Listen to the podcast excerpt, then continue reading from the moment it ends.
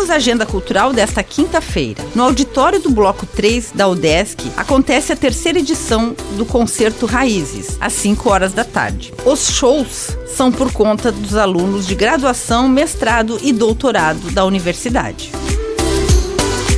E hoje é o último dia da mostra didática de teatro dos alunos da Casa da Cultura. Tem laboratório de escrita dramatúrgica às 7 horas da noite e curso de atuação cênica às 8 horas da noite. É aberto ao público e a entrada é gratuita, na sala 28 da Casa da Cultura. Quinta é dia de chorinho e seresta no Bar do Ivan, com início às 7 horas da noite.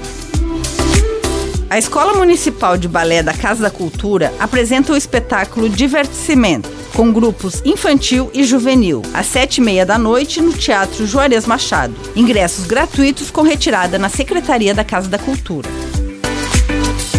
Hoje à noite tem Jazz na Esquina com os músicos Fernando Zucchi, Cleiton Leandro, Matheus Ramos e Jackson Araújo na Casa Confraria.